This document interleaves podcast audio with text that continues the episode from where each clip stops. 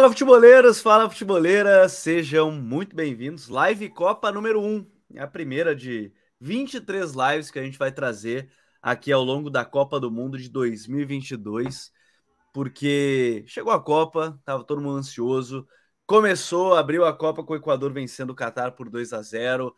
Copa que, enfim, a gente quer agradecer primeiro todo mundo que baixou o guia tático. Se você não baixou o guia tático, o link está na descrição deste vídeo ou deste episódio, se você estiver ouvindo no Spotify. O foco dessas lives, obviamente, vão ser aqui no YouTube, porque a gente sempre vai chegar todo dia que tiver jogo às 8 horas da noite. Você pode ouvir no Spotify logo depois, ali por volta das 9 e meia, 10 horas, já vai estar disponível na sua plataforma de áudio preferida, mas a gente vai falar muito aqui ao vivo durante o pós-jogo das equipes, vão mostrar alguns detalhes táticos, vão mostrar escalações, falar sobre as partidas, sobre todas elas, né? A gente vai tentar falar e a, a gente vai tentar não, a gente vai abordar sobre todos os jogos. Hoje é só uma partida, né? Então hoje a gente tem aí Catar e Equador e depois a gente vai falar um pouquinho das expectativas quanto aos favoritos, porque às vésperas dessa Copa, por exemplo, a França perdeu mais um jogador, que foi o Karim Benzema, né? Então tem muita coisa que mudou no guia tático. A gente tem as convocações que foram lançadas no dia 15 e muita coisa mudou, principalmente na França, né? Dois, três jogadores já principais jogadores, alguns outros cortes ao longo da, da semana até iniciar essa Copa do Mundo. Então sejam todos muito bem-vindos. Né? Deixe aquele like para fortalecer, para a gente chegar mais longe.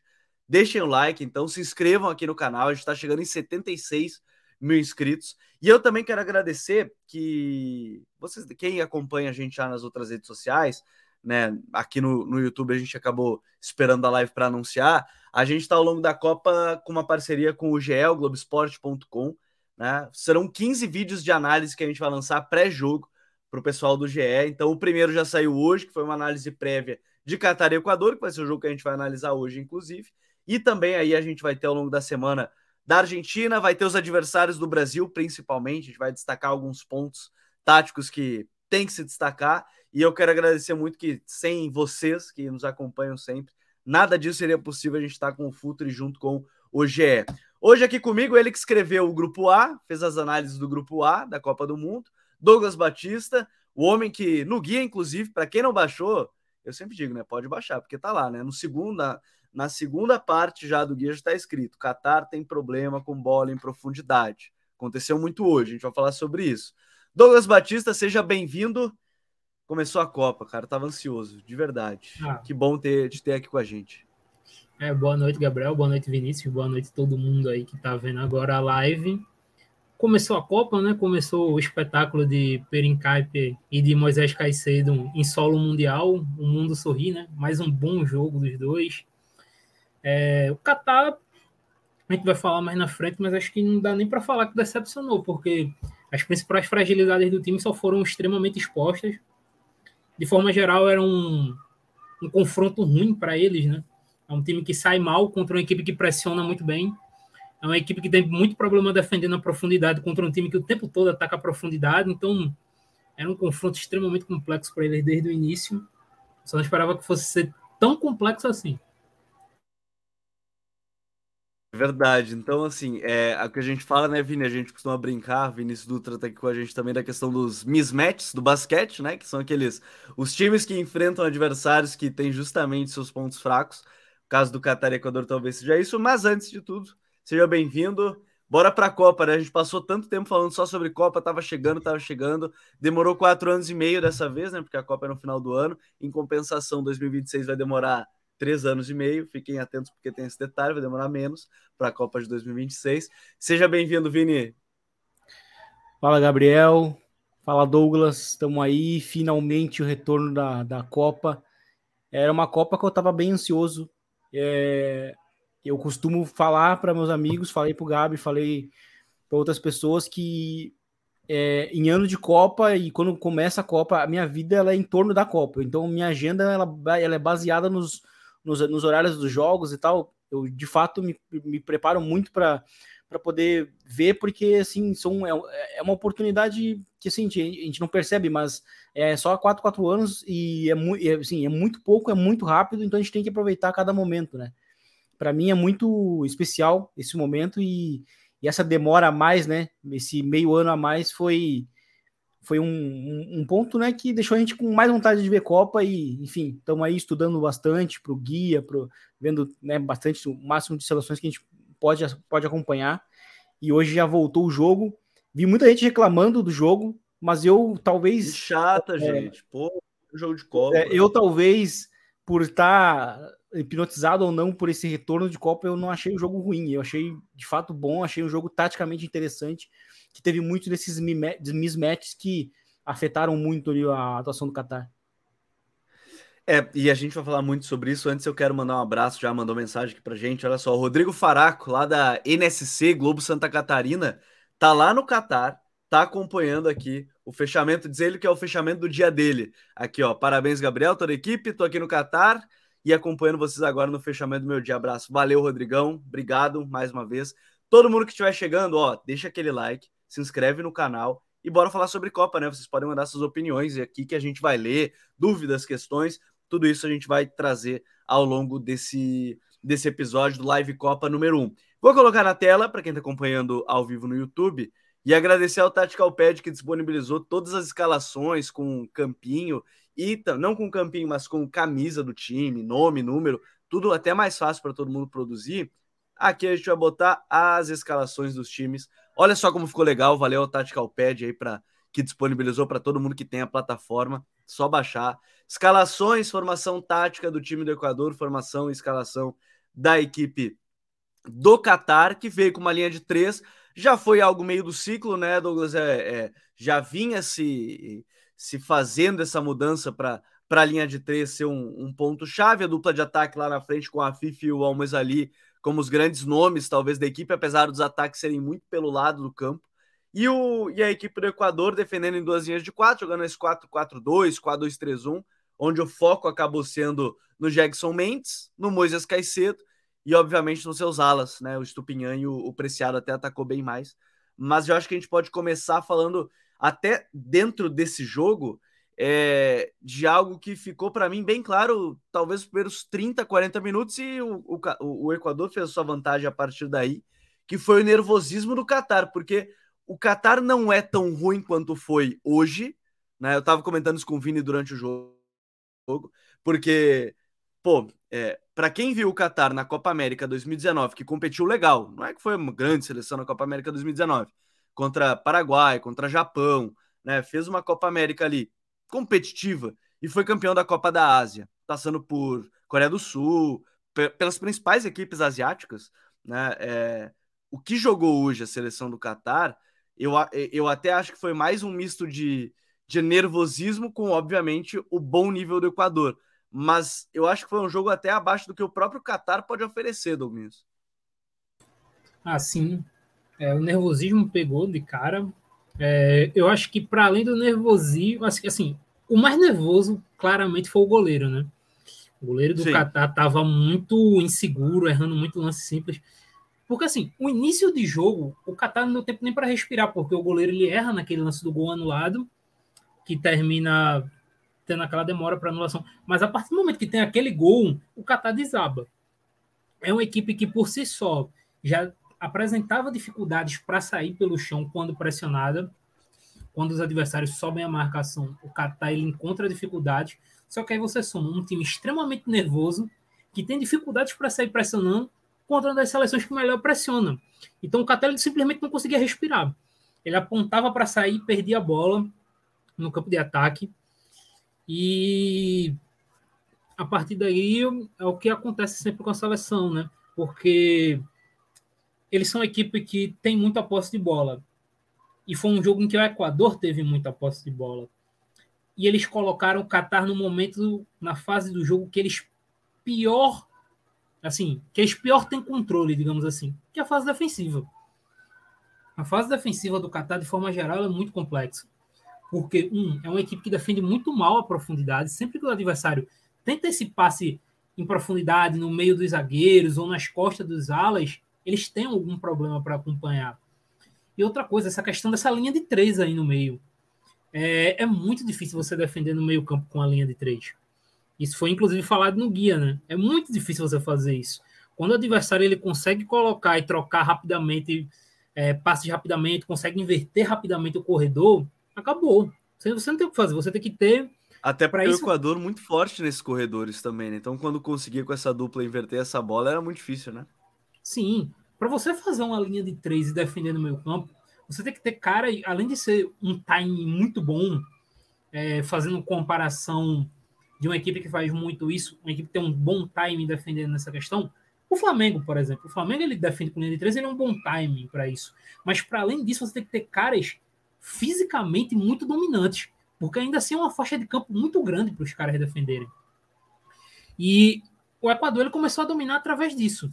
Ele recuperava muito bem a bola com o Mendes e o Caicedo, os dois dominaram o meio-campo, sem muita dificuldade ali.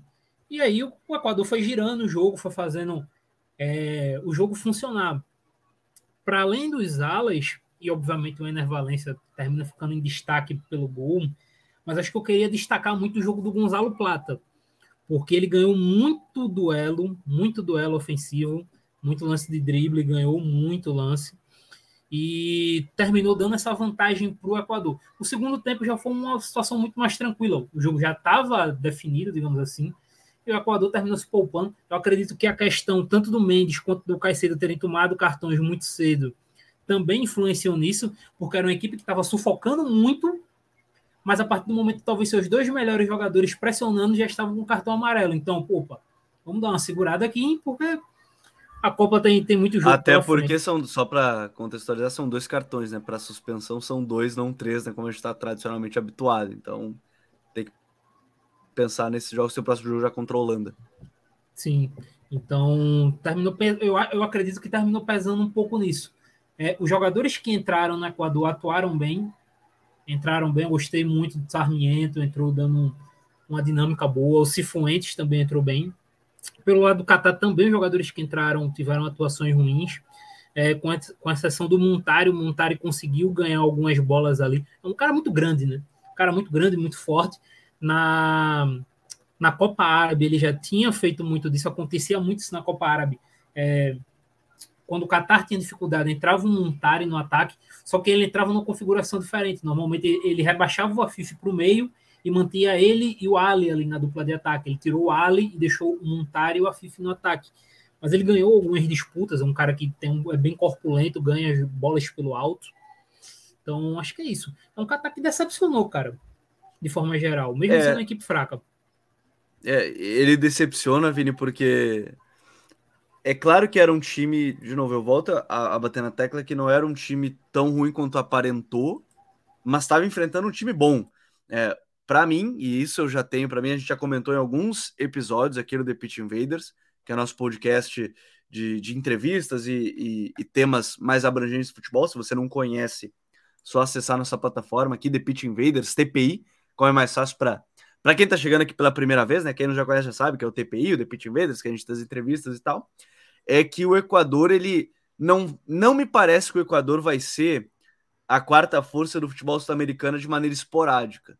É um projeto muito bem consolidado já, inclusive. Né? É, é um projeto que tem aí, por exemplo, do time titular, vale ressaltar, dos 11, seis eram jogadores formados no, no Del Valle. O time nem joga como Del Valle, né, o Independente Del Valle, mas a formação de seis dos 11 eram do Independente Del Valle, dos titulares. Mas eu quero começar falando contigo, Vini, sobre essa dupla de volantes, porque o Jetson, o, Jackson, o Jetson Mendes ele não era o titular habitual, né? Tava jogando Gruizo, junto com Moisés Caicedo, mas ele foi muito bem, né? Os dois foram muito bem.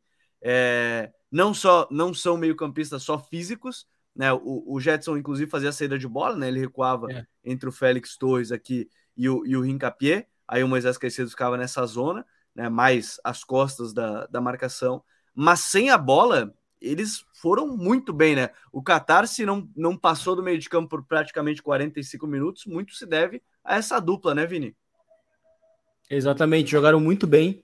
É, o Jackson, ele jogou pouco na temporada, né, na MLS, é, muito menos do que o Cifuentes, que, que também joga né, lá, e, e, e, ele acabou sendo titular chegando, chegando bem, né, porque o Carlos Grueso é, sofreu uma lesão né, nos últimos jogos de Bundesliga, ele é um dos titulares, e ele manteve o, os movimentos táticos, né, que O, de fato, é o, é o Grueso quem retorna mais entre os zagueiros para poder fazer a saída.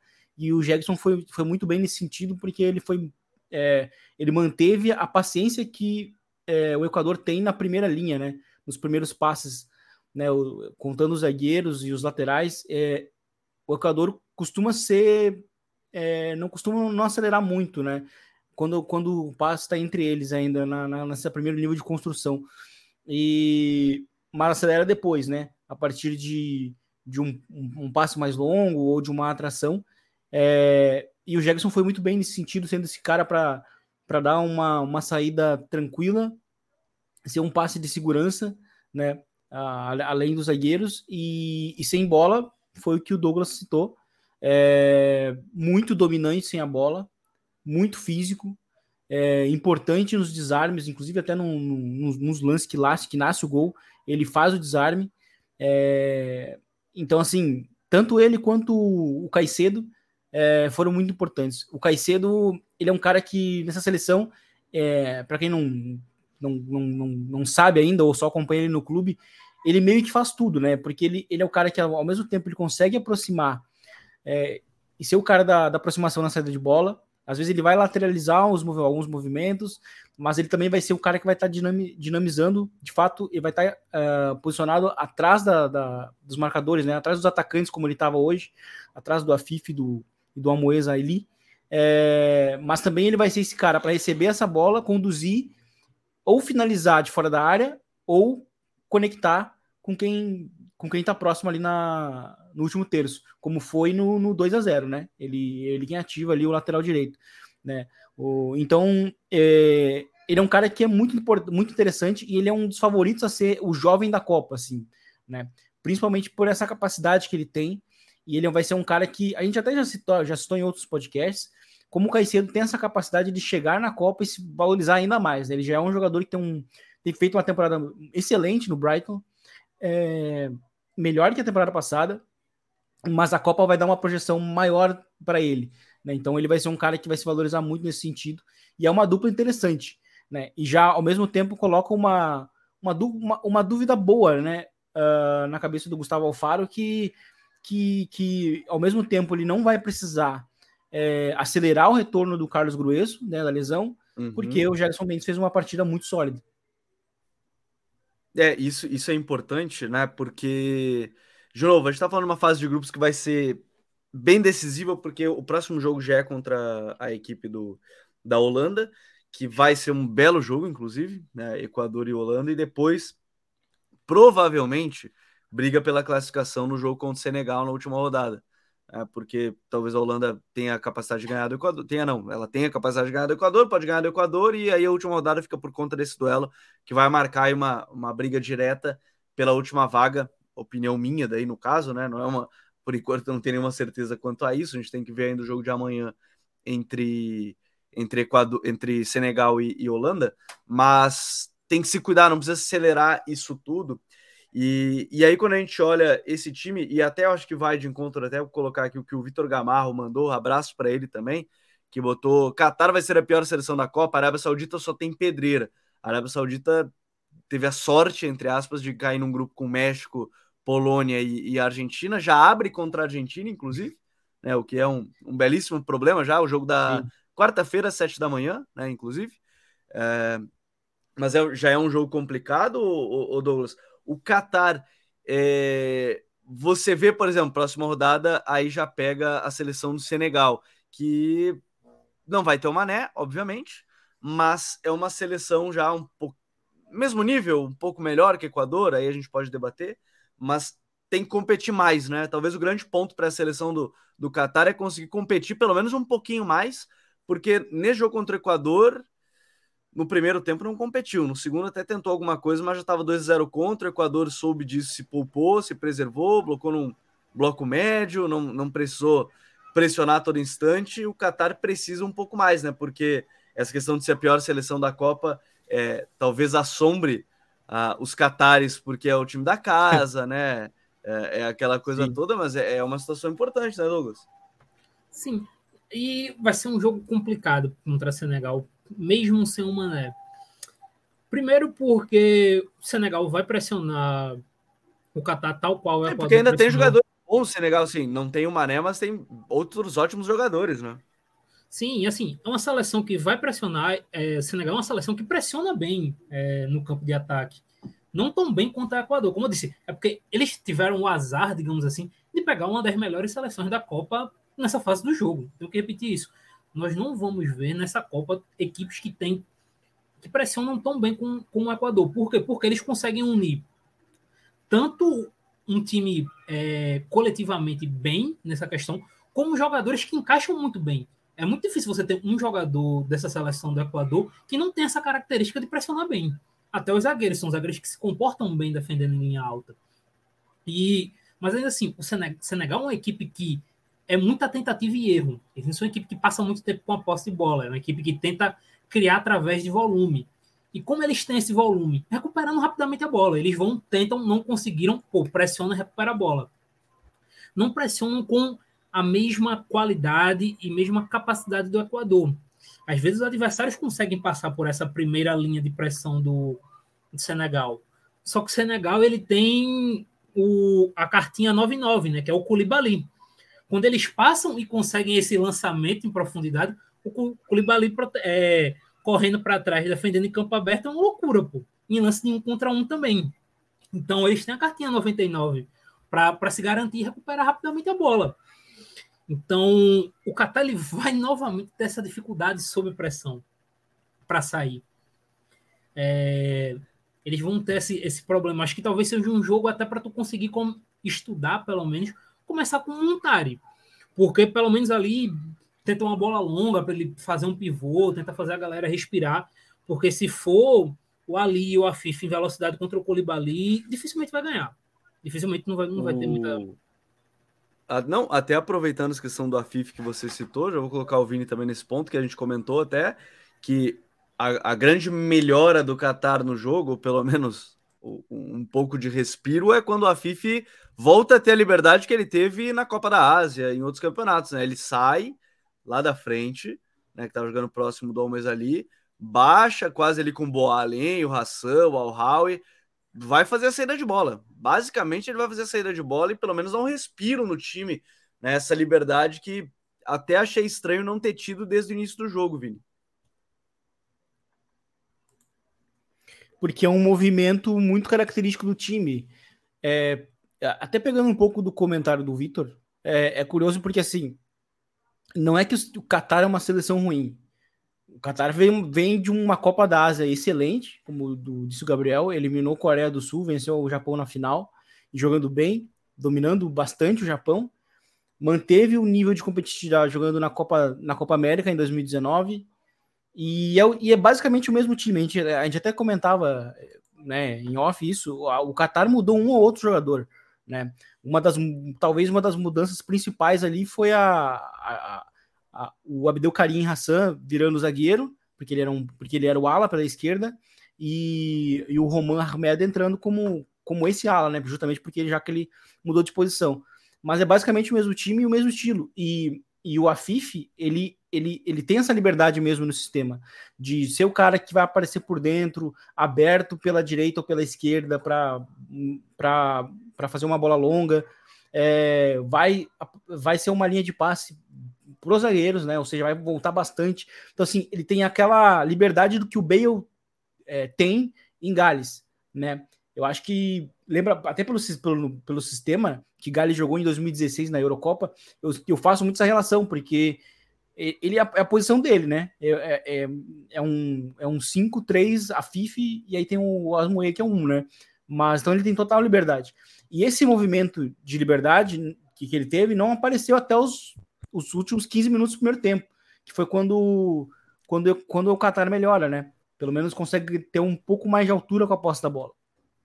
E fora um outro ponto que me parece ser muito característico de como o nervosismo atrapalhou o Qatar, é que o Qatar com a bola é um time que gosta de ter a bola, gosta de jogar curto, gosta de atrair e utilizar as bolas longas em diagonal para atacar o lado contrário. E o time quase não fez isso. Só, e, e, e, com os zagueiros fez isso no segundo tempo com o Bassam Al-Howie, que é o zagueiro que utiliza muito essa bola da direita para a esquerda. Então, o nervosismo atrapalhou É, acho que eles sentiram sim o peso do jogo e também tem o agravante dos mismatches contra uma seleção é, que faz muito bem, está muito bem. Né? O momento em forma do, do, do, do Equador está tá, tá muito bem. Seja jogando no 4-3-3 ou no 4-4-2, como foi hoje, é uma seleção que, se tinha alguma seleção com estilo de jogo que podia castigar é, o Equador, o, o Qatar, era o Equador. Né? E vai encontrar isso também é, no Senegal. Né? O Senegal só não é tão mais vertical com o Equador, mas é um estilo muito similar também. Né? Mas, então, assim, tem, tem, eles também têm por onde castigar. Acho que o Qatar acabou dando um pouco de azar com os enfrentamentos do grupo, além de lidar também com a inexperiência, né? E assim, é, talvez para o segundo jogo, que a gente vai, vai acompanhar, vai estar falando aqui também na, nas nossas lives, possa, possa trazer um time mais tranquilo em termos de desempenho, possa melhorar um pouquinho mais de desempenho. Quem estiver chegando, ó, deixa aquele like para a gente chegar em mais pessoas também aqui na live. Sei que tem um monte de gente falando de Copa também, mas, obviamente, aqui a gente vai falar um pouco mais desses aspectos táticos é, dos jogos. O, o, Douglas, tem uma situação agora quando a gente fala um pouco do Equador, depois a gente vai falar dessa questão dos favoritos, é que é um time que tem uma geração, eu, eu quero fechar ainda falando do Equador da questão, tem uma geração muito nova, eu só citei que alguns jogadores são formados no Del Valle, mas de maneira geral, você pega um time novo em si, né? Rincapié, Preciado, e o titular é o Byron Castilho, né? Se lesionou, não foi para a Copa. Você tem o Moisés Caicedo, o Grueso, o, Jack, o, o, o Mendes, é, você tem ali um, um Félix Torres, você tem jogadores jovens que estão se sentindo, pelo menos aparentaram, muito leves para uma Copa. Né? E num grupo que tende a ser mais aberto, né, com essas quatro seleções, boas quatro seleções, é, é importante isso, né? Você tem um grupo jovem, um grupo que está junto já há um tempo considerável, até das categorias de base da seleção equatoriana, ou até na formação como jogador, mas esse, esse núcleo jovem da seleção do Equador pode ser um ponto-chave também, né? De estar junto há muito tempo também para essa Copa. Sim, é, é uma equipe que tem a média de idade de 26 anos, né? Uma equipe muito nova, muito jovem. É, até pegando essa é, questão. De... É a mais jovem das, das seleções. A média de é, idade. mais jovens. Uma das mais jovens. Inclusive, até para algo que é, ajuda a pensar nisso é. Tem muito jogador dessa seleção que está aí que estava nos mundiais sub-17, sub-20 de 2019, que foram os últimos mundiais. O Encaipe estava no sub-17, o Plata foi o terceiro melhor jogador do sub-20, o Cifuentes também estava. Então tem muito cara aí de 21, 22 anos que estava nesse, nesse bolo aí. É, o próprio Caicedo tem idade, mas acho que ele não foi convocado, se eu não me engano. Então, uma equipe muito novinha. É, mas eu acho que, além disso, Gabriel, tem uma questão muito importante que ajuda até eles se sentirem confortáveis. Muito deles já tem uma responsabilidade muito grande nos clubes. A gente tá Sim. falando do Caicedo. O Caicedo, ele é, é, talvez a roda que faça, a engrenagem que faça o relógio do Brighton girar, né? Na Premier League nessa temporada. Ele é o termômetro do Brighton. Então ele assume uma responsabilidade muito grande. Ele já tinha na seleção. Ele já foi o melhor jogador no ciclo. Mas no clube, jogando até em alto nível é, do futebol de clubes, ele encontrou isso nessa temporada. O Encaipe no Leverkusen também é um cara que é uma referência, um bom zagueiro no Leverkusen. O Plata, que é titular no Valladolid, por aí vai. Então são jogadores que já assumem a responsabilidade muito cedo na carreira. Isso ajuda também é, a eles a, eles a terem essa, essa tranquilidade maior.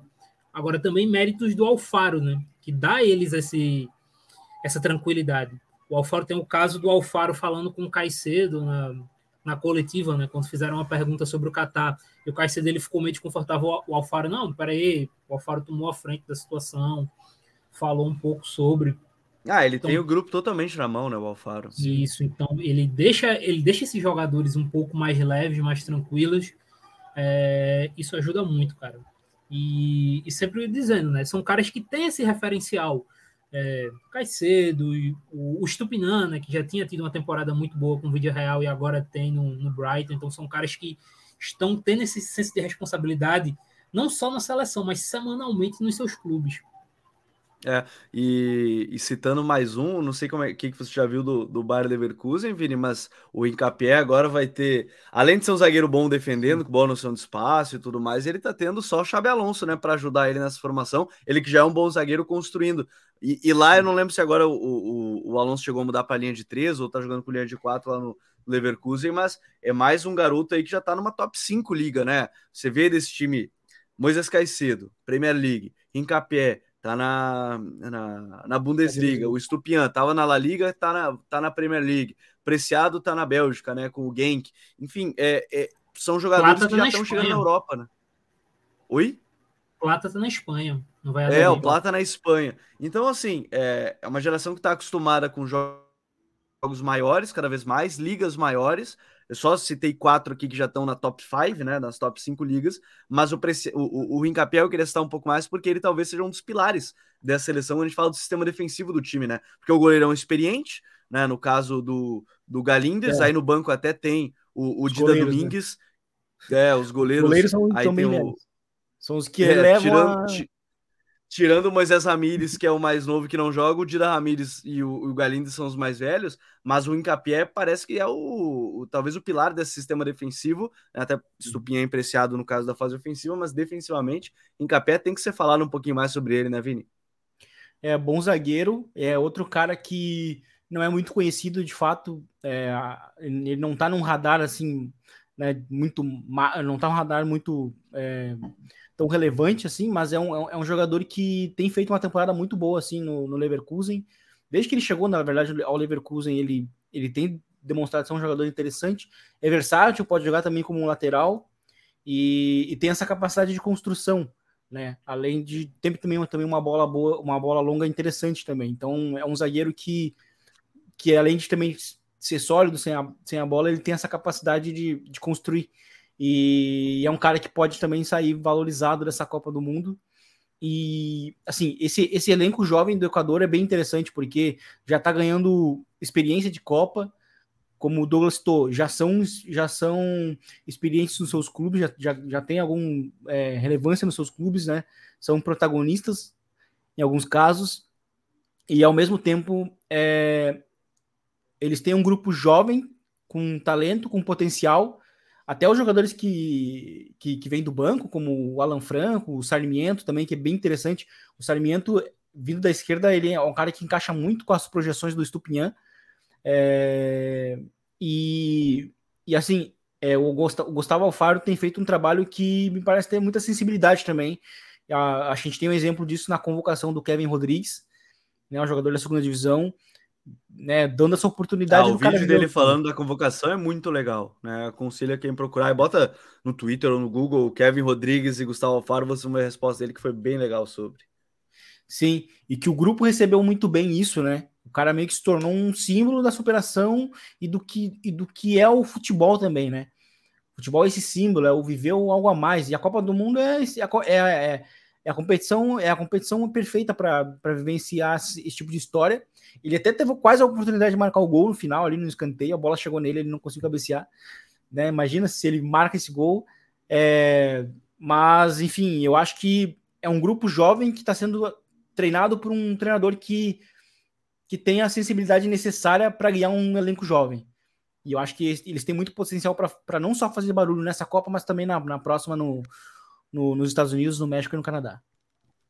É, e, e esse é outro ponto, né? Pensando em Copa de 2026, essa experiência nessa Copa que eu particularmente acredito, com o chaveamento que tem, dá para sonhar com oitavas e até, de novo, o chaveamento que tem sonhar com quartas de final seria fantástico para a seleção do Equador. Dá para sonhar, é um chaveamento assim que vai pegar.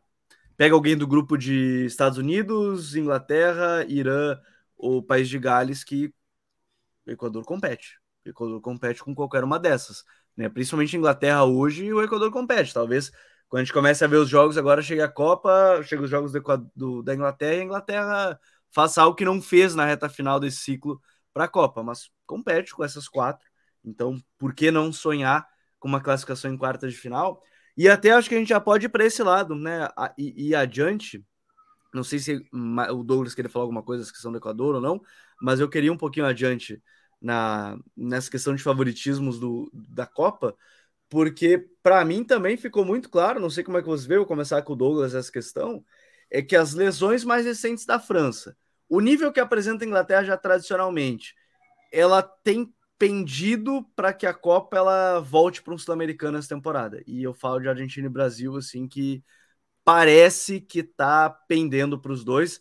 Se tudo acontecer como a gente imagina, se enfrentam na semifinal, né? É, na semifinal de um lado, aí podem pegar do outro lado ali Inglaterra, Portugal, Alemanha ou Espanha, enfim, alguma das seleções, aí depende de chaveamento. Mas em termos de favoritismo, o pessoal que está no chat pode mandar também a opinião é, e deixar aquele like também é que Brasil e Argentina começam a ficar um pouquinho mais à frente das outras. As casas de apostas colocam já as duas, inclusive, Brasil depois Argentina. Mas eu acho que o desempenho, algumas lesões, começa a colocar as duas um pouquinho mais na frente em termos de favoritismo, hein, Douglas? Sim, é, eu acho que adiciona isso né, a França né, e a Inglaterra, a gente pode colocar outras seleções aí, acho que Portugal é outra também, eu acho que o Fernando Santos, além do, do, coletivo, ele tem tomado algumas decisões meio questionáveis além em termos de convocação. Claro que o Fernando Santos sabe mais de bola do que eu, mas contestáveis, né? vamos botar assim. É, mas de forma geral, acho que são as duas seleções que chegam com o melhor momento. É sempre deixar isso claro. Copa nem sempre é a melhor seleção que ganha. Melhor que a gente diz em termos de nome. São as que chegam no melhor momento. São, é um tiro curto, cara. É um tiro curto. São e tem que pegar jogos. um bom chaveamento. E tem que pegar um Sim. bom chaveamento. Isso. É uma então, assim, junção assim, de coisas, né? É, às vezes você chega num momento muito bom, tudo começa a dar certo e bum. É, por exemplo, se a gente tivesse falando um ano atrás, a França seria muito mais favorita do que ela é hoje. Exatamente. E a Argentina não seria a favorita que ela é hoje. A Argentina ela teve um ano, um ano e meio de crescimento gigantesco. Se a gente, no começo de 2021, a gente dissesse a Argentina é candidatíssima ao título da Copa, ninguém ia acreditar. Ninguém ia acreditar. Então, essa questão do momentum pesa muito. E esse momentum, ele pesa não só para Brasil e Argentina, mas quando a gente pega naquela ideia do famoso Dark Horse, né? Do time que vem comendo pelas beiradas, o que talvez pinte mais esse tipo de situação hoje é o Uruguai. Porque o Uruguai ele vem num crescimento gigantesco, desde a chegada do Alonso, e ele vem com os seus próprios jogadores em franco crescimento. O, da, é, o Soares e o Cavani talvez tenham caído o nível, que era uma garantia de gols, mas isso coincidiu com o crescimento absurdo do Darwin Nunes nos últimos meses. E você pega o Fed Valverde, que é um dos melhores da temporada, o Bittencourt, que se reencontrou no Tottenham, é, o próprio Vetino, que está jogando bem com o Sarri na Lazio. Então, tudo isso culminou para o Uruguai, que também está chegando na Copa no momento dele. É, então, as seleções sul-americanas elas chegaram com um momento em alta. Que, enquanto outras europeias, não, acho que talvez a única que a gente possa colocar nessa dúvida, e aí o Vinícius pode até trazer que ele, foi ele que escreveu sobre a seleção e é o cara que mais acompanha é, ela que eu conheço, que é a Alemanha. A Alemanha também ela parece estar chegando bem na Copa é, até pelo momento do Musiala, que é um dos melhores sub-20 do mundo. Então, tirando a Alemanha, eu não vejo nenhuma seleção europeia chegando com esse momento em alta na Copa. Eu não sei se você quer falar da Alemanha, Vini, porque assim, a Alemanha tem esse fator do Hansi Flick, né, que são nove vitórias e um empate, se eu não me engano, né, desde que ele assumiu, ou são nove jogos e oito vitórias, enfim, ele não perdeu. Vamos, vamos resumir pro não perdeu desde que ele assumiu. É, o pessoal, até quando a gente lançou o vídeo do, de como é que joga a Alemanha, brincou que é o, é o puxadinho do Bayern, né? Em termos de como foi o Bayern do Hansi Flick para o que é o, a Alemanha agora em algumas coisas. Perdeu o Werner, mas mesmo assim ainda tem. É, e, e é até curioso, porque no clube o Werner não era o mais importante, mas na seleção ele estava sendo bem importante. É, em termos de desempenho, a Alemanha vem numa crescente também, né? E de novo, Sim. a Copa é chegar num bom momento, Sim. pegar um chaveamento que, que te favoreça. Eu, eu, eu não canso de dizer, né? Se tiver que pegar os piores times do chaveamento, melhor ainda. Quando menos time melhor que o meu time eu pegar no chaveamento, melhor. O negócio acaba sendo essa questão de ganhar. Às vezes você quer se testar contra um time e perde. Né? E perde. É, né? Uhum. Seguindo essa lógica. Mas a Alemanha, talvez em termos de desempenho, das europeias é a que mais cresceu. chegando para a Copa, né? Sim, ela, ela é a que mais cresceu, é, mas ainda falta aquele teste para a gente ver a que nível está a, a Alemanha hoje.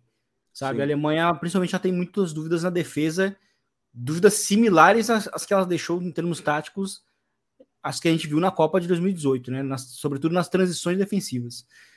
Então eu acho que é isso que não coloca hoje a Alemanha como uma como a melhor europeia. Eu acho que hoje a melhor europeia é a Holanda. Ela quem chega no melhor momento, né? Mas eu acho que a Holanda não tá naquele nível, é, é aquele paradoxo, né? Ela chega em melhor momento, mas ela não tá naquele nível de Brasil Argentina, né? Mas é, a Alemanha que talvez pela camisa e pelo retrospecto excelente que a Alemanha tem, só uma vez que a Alemanha não não, por exemplo, não passou das oitavas, né? Que foi justamente em 2018 é, do contrário, a Alemanha sempre passou das oitavas é, e quase sempre esteve em quartas ou semifinais. Então é uma seleção que, que vai bem em, em Copas, né? Só que falta ainda aquele teste, e eu acho que é conversa com o Douglas falou: tal, talvez mais seis meses para essa Alemanha, a gente poderia falar, não, acho que a Alemanha vai conseguir chegar nesse nível aqui. Só que eu acho que ainda não. Acho que a Alemanha tá, tá tentando ainda se encontrar. É, e, e, vai enfrentar uma seleção. O primeiro grande teste mesmo vai ser contra a Espanha, né? Porque vai, já, já vai enfrentar uma seleção que compete. A seleção espanhola pode ser hoje numa, pode ser, um, pode ser hoje uma seleção que não, que não tem mais aqueles valores individuais que teve em 2010, 2012, mas a seleção do Luiz Henrique compete. Ela, tá, ela entregou uma, uma final. Mas eles de... têm um streamer agora, tá? Então eles têm um concorrente nosso As agora, que é o Luiz Henrique. As lives é, são excelentes, assim, Fica a dica, inclusive, para assistirem as lives do Luiz Henrique na Twitch. São mas a gente um belo de um concorrente, tá? São excelentes porque ele toca em pontos que a gente está citando aqui. E ele, e ele toca com uma, uma naturalidade impressionante, assim. Ele não ele não cai naqueles misticismos de não, não vou citar isso aqui para porque pode dar armas para o adversário. Ele, ele chega e fala: não, a gente faz bem isso, a gente faz bem aquilo, é, ele não gosta de alguns termos, inclusive, por exemplo, que ele não gosta que chamem o, o Ascenso de falso 9. E nem o, nem o Dani Olmo de falso 9. Ele diz, não, é 9, só que eles fazem coisas diferentes. Né? Então é, é, é, engraçado como, como a gente consegue ver a visão futebolística do, de um personagem como o Luiz Henrique, né, estando lá dentro. Lembra muito, uhum. é, citei até no Twitter isso, a, o podcast do Draymond Green durante as finais da, da NBA, né, porque é um cara que está vivenciando isso né? É um cara da máxima da máxima é, é, da máxima é, assim, ele tá jogando no máximo do máximo do, do, do, da competição dele e ele está ao mesmo tempo fazendo reações quase que imediatas sobre o que ele está vivenciando, né? uhum. né? Então acho isso interessante, acho que é um, é um conteúdo que acho que vale a pena acompanhar. Para quem não sabe, na, na Twitch as lives ficam gravadas ainda durante um tempo depois. Então, voltando sobre isso, né? Eu acho que a Alemanha ela ainda precisa do teste. Eu acho que esse jogo contra a Espanha vai ser o termômetro de ver onde que tá, sabe? Porque eu acho que a lesão do Werner ela amplia um, um problema, porque vai faltar o cara da profundidade, né? O time meio que de última hora conseguiu um 9-9, né? Que é o Full Krug, né? Um 9 mais de área, mas a gente não sabe se ele tem esse nível para poder somar em Copa do Mundo. E a defesa ela desperta dúvidas. A defesa é o grande problema hoje da Alemanha, né? principalmente a, a transição defensiva. Então, o meio está muito bem, os meias estão muito bem, o Musiala, o Havertz, o Miller, mas nas duas áreas estão as dúvidas. Como é que vai jogar a Alemanha? É, e, e aí a gente começa a olhar, talvez a Holanda, que, que o Douglas até analisou, seja uma, uma seleção que é, durante o ciclo não teve seu melhor momento, talvez só ali no período como antes ele para o Barcelona. Só que era um time de uma jogada só, praticamente, né? A Memphis sair da área, o Hinaldo entrava na área e fazia o gol. Tanto que, sei lá, de 15 gols eram meio que 10. Era um negócio assim. O Memphis saía da área, bola em é, profundidade, as coisas Só para só para assim, é curioso porque assim, anteriormente a Holanda, ou talvez o Douglas, não sei se ele vai, se ele conseguiu pegar os jogos lá atrás também, mas antes a Holanda era a Holanda do Memphis e agora é a Holanda do do De Jong, né? Se, se antes tudo era do Memphis, agora tudo é o Neymar. É, é então, tanto é que veio o pedido do Memphis pro Barcelona depois, né? Com o Coleman indo para lá e tal. Sim. Mas é uma Holanda hoje que tem o seu jogo. Vale a, a, a, curiosidade, só tem um Van nessa Holanda, né? O pessoal, aos críticos de nomes, só tem o Van Dijk nessa Holanda. O resto tudo é outro nome. É Frank de Jong, é, é o Koop Mai. Não tem nenhum outro Van, não tem um Van der, um Van der Sar, um Van Persie, um outros caras aí. Fica aí a crítica valiosa sobre a nomenclatura do, dos jogadores da seleção da Holanda, Douglas. Mas é, um, é uma Holanda que ela causa mais desconfiança porque talvez ela tenha um período muito ruim antes da mudança para agora com o, com o Van Gaal, que é o maior, um dos maiores treinadores holandeses da história. Né? É um, na seleção é um dos mais importantes, se não o mais, é um dos, porque tem o Rinos Michels, né? então não dá para colocar talvez o Van Gaal ali, mas ele tenta porque fez é, belas campanhas com a seleção da Holanda, mas é, é, é, é uma Holanda, acho que o Vini tocou num ponto, né? A Holanda que sai de ser uma Holanda do ataque, que nem tem, tem nomes surgindo, mas não tem hoje nomes estáveis, para ser o Holanda do Frank, que mesmo que agora que tem voltado a ser titular no Barcelona, sempre foi muito importante, sempre foi um cara muito é, completo ali na função de meia, né? É, o Vangal, cara, eu quero até começar falando dele, porque o Vangal ele é um cara peculiar, né? Vamos usar essa palavra. Bastante. Para não usar outro termo, é peculiar, é uma boa. Sim, é, Porque, é... assim, a, a, gente olha logo na convocação, né? Ele convocou o Chaves Simons sem nunca ter sido convocado antes, ele leva o Chaves Simons para Mas Copa. ele falou, e ele falou que convocou por idade. Ele falou isso também, perguntaram para ele, ah, não Sim. convoquei um judeu. É, eu convoquei por idade, e se vocês não entenderam, é por isso mesmo. Convoquei porque tem um monte de jogador jovem agora. Não, e, e para completar, saiu inclusive a notícia hoje, que amanhã o titular da seleção holandesa deve ser o Nopert, né? Que era, foi convocado. Só que a grande questão, o Noppert, ele nunca Goleiro, jogou. né? É, ele nunca é, jogou. Os goleiros é, é, um ponto crucial, né? Do, dessa passagem do Vangal. Porque, assim, ele falou que poderia convocar mais do que. Que ele disse que ia convocar seis. Né? É, seis. E o. E, o... E agora...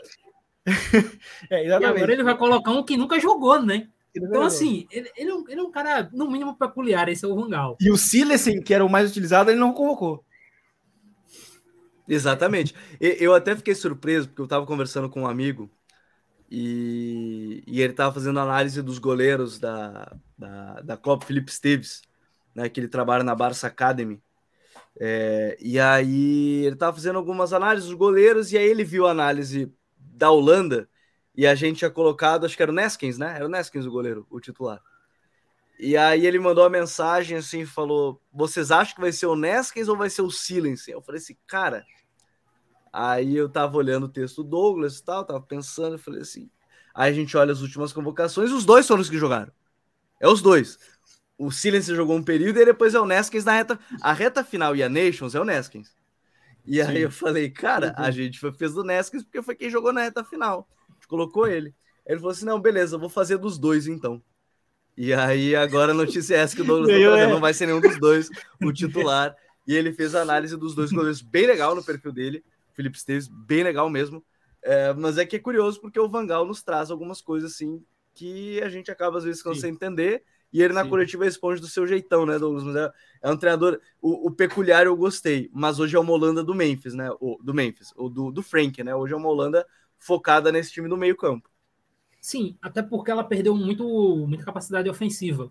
É, alguns jogadores que poderiam ajudar nessa fase ofensiva da Holanda não explodiram durante o ciclo. A gente pode citar o Calvin Stengs e o Van de Beek de principais ali, que eram caras que surgiram muito bem em AZ e em Ajax, respectivamente, mas não tiveram essa explosão o dos, dos próprios convocados, o Malen, o Bergwijn. É, então ficava muito é, uma equipe que não tem tanto talento ofensivo, só o Hinaldo em Memphis, ainda calhou do, do Hinaldo não se machucar.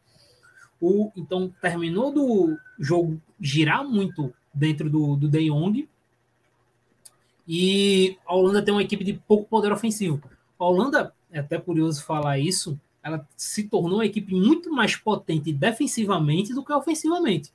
É uma equipe de grandes talentos defensivos, mas o ataque a gente sempre olha como um patinho feio, dessa seleção como um patinho feio.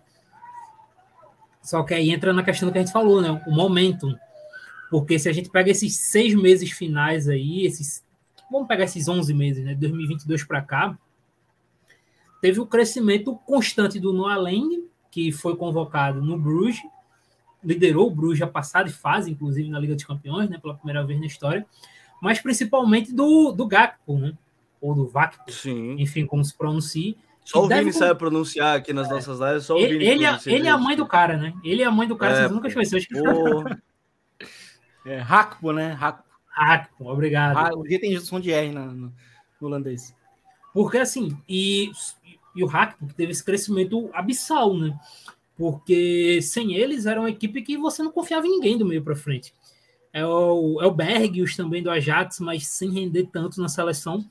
E a gente pega tanto essa questão de como uma seleção que não tem tantos talentos ofensivos, que o Hakpo ele tá jogando de 10 na seleção. Sim. Ele tá jogando de 10 e a dupla com Memphis e Bergmin. Então isso explica muita coisa sobre como vai ser a Holanda. É, eu acho que Pode falar. Eu acho que isso aí, isso aí de ele de 10 já é um algo que conversa que a gente tava falando do que o que o Vangal é um cara muito imprevisível assim, né? Ele ele testa mesmo, porque por exemplo, né, o Hakpo é um cara que é ponta né, pela esquerda no, no PSV, né? E nunca tinha jogado centralizado. Aí chega na, seleção, joga né? E funciona, né? Vai funcionando, sim. Então, são o Van Gaal é um treinador que me parece muito interessante por isso. Ele é um cara, ele é um cara é... muito inteligente, porque assim, muito dessa questão do, do Hackpo como 10 é parte também do Memphis, porque o Memphis era um meia também com a camisa da seleção. Ele tá o tempo sim. todo saindo da área para criar. Então, a partir do momento que ele sai, alguém tem que entrar. Quem fazia esse movimento era o Hinaldo. É, o Bergius ele fazia isso, mas não conseguia fazer com tanta eficiência. Então ele enxergou um hack, um cara que pode ser esse jogador que invada a área e participe fazendo gols. Inclusive ele já fez gol assim, do Memphis saindo da área e ele invadindo, aproveitando espaço. Então o Van Gaal ele termina pensando nesse tipo de situação. Inclusive eu acredito que a convocação do Xavi Simons se deu muito por isso. O Simons ele tem feito muito gol invadindo na área e recebendo o próprio hack nessa temporada do PSV. Então acho que o Van Gaal também imagina nisso na hora que convoca. É, é algo que só ele consegue pensar. É o que está na mente dele, é a cabecinha do Vangal. É o cara que está usando, é, como eu dizendo, ele é um cara tão peculiar que o Vangal está usando no momento com a bola um zagueiro de meia, né?